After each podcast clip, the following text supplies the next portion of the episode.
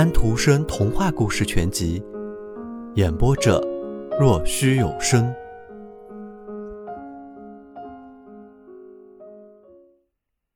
家养公鸡和风信公鸡，有两只公鸡，一只在垃圾堆上，一只在屋顶上，两只都很自高自大。可是谁更有能耐呢？请告诉我你们的意见，然后我们保留着我们的意见。机场那边有一道木栅栏，与另一个院子隔开。那个院子里有一个垃圾堆，垃圾堆上长了一条很大的黄瓜。他自己很明白，它是发酵土里长出来的东西。黄瓜内心这样说着：“这是深究的，并不是什么东西都可以生成黄瓜的。世上也应该有别的生命的物种，鸡、鸭，还有邻舍院子里那一群。”也都是生灵。我这会儿看见木栏上有公鸡，和高高在上连咯咯叫都不会，更不用说喔喔啼的风信公鸡比，它的确另有一番意义。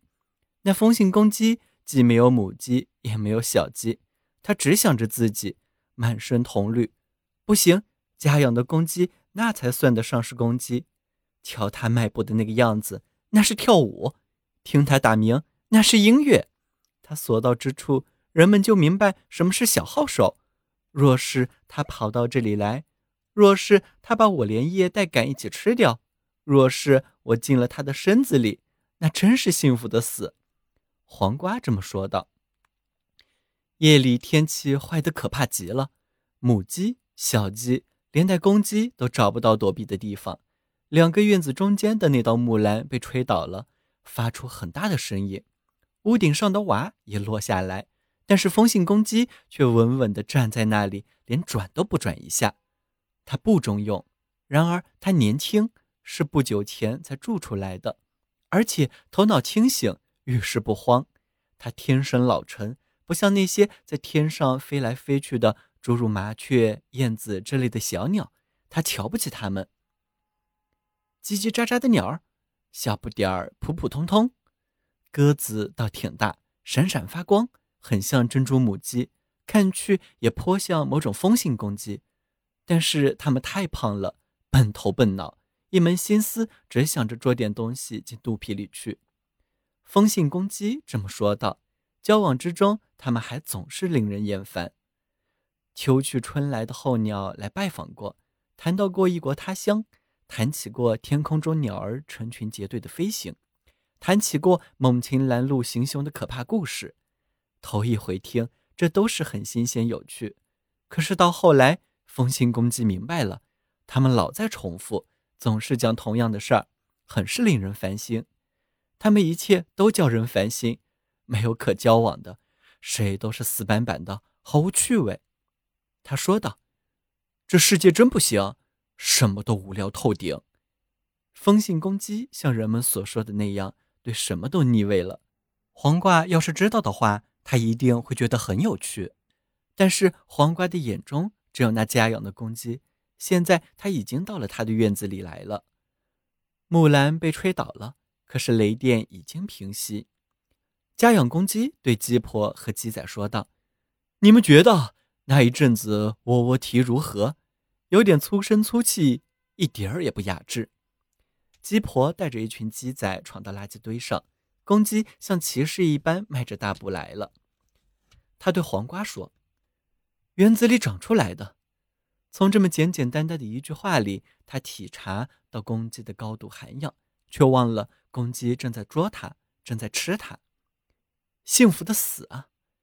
来了一群母鸡，来了一群小鸡，只要有一只跑动，另一只便会跟着跑起来。它们咯咯的叫。他们叽叽的叫，他们瞅着公鸡，为他感到骄傲。他是他们一族。咯咯老公，他提了起来。我在世界的鸡场里这么一叫，小鸡马上便长成了大母鸡。鸡婆和鸡仔咯咯叽叽跟着叫了起来。公鸡接着宣布了一个大大的新消息：一只公鸡能生蛋，你们知道吗？蛋里是什么玩意儿？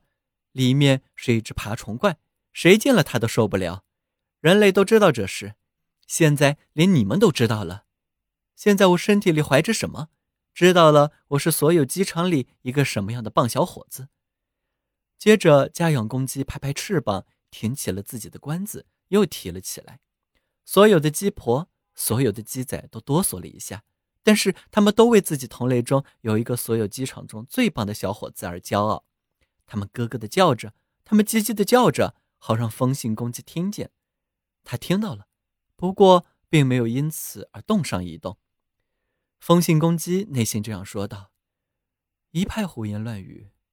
家养的公鸡从来也没有下过蛋，我没有那个兴致。要是我愿意的话，我蛮可以生一个风蛋。可是这个世界不值得有什么风蛋，全是胡说八道。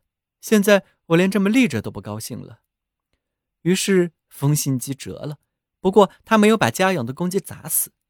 母鸡说道：“当然，他是这么打算的。”这篇故事所含的教义又是怎么说呢？与其活得腻味折掉，倒还是啼啼叫叫的好。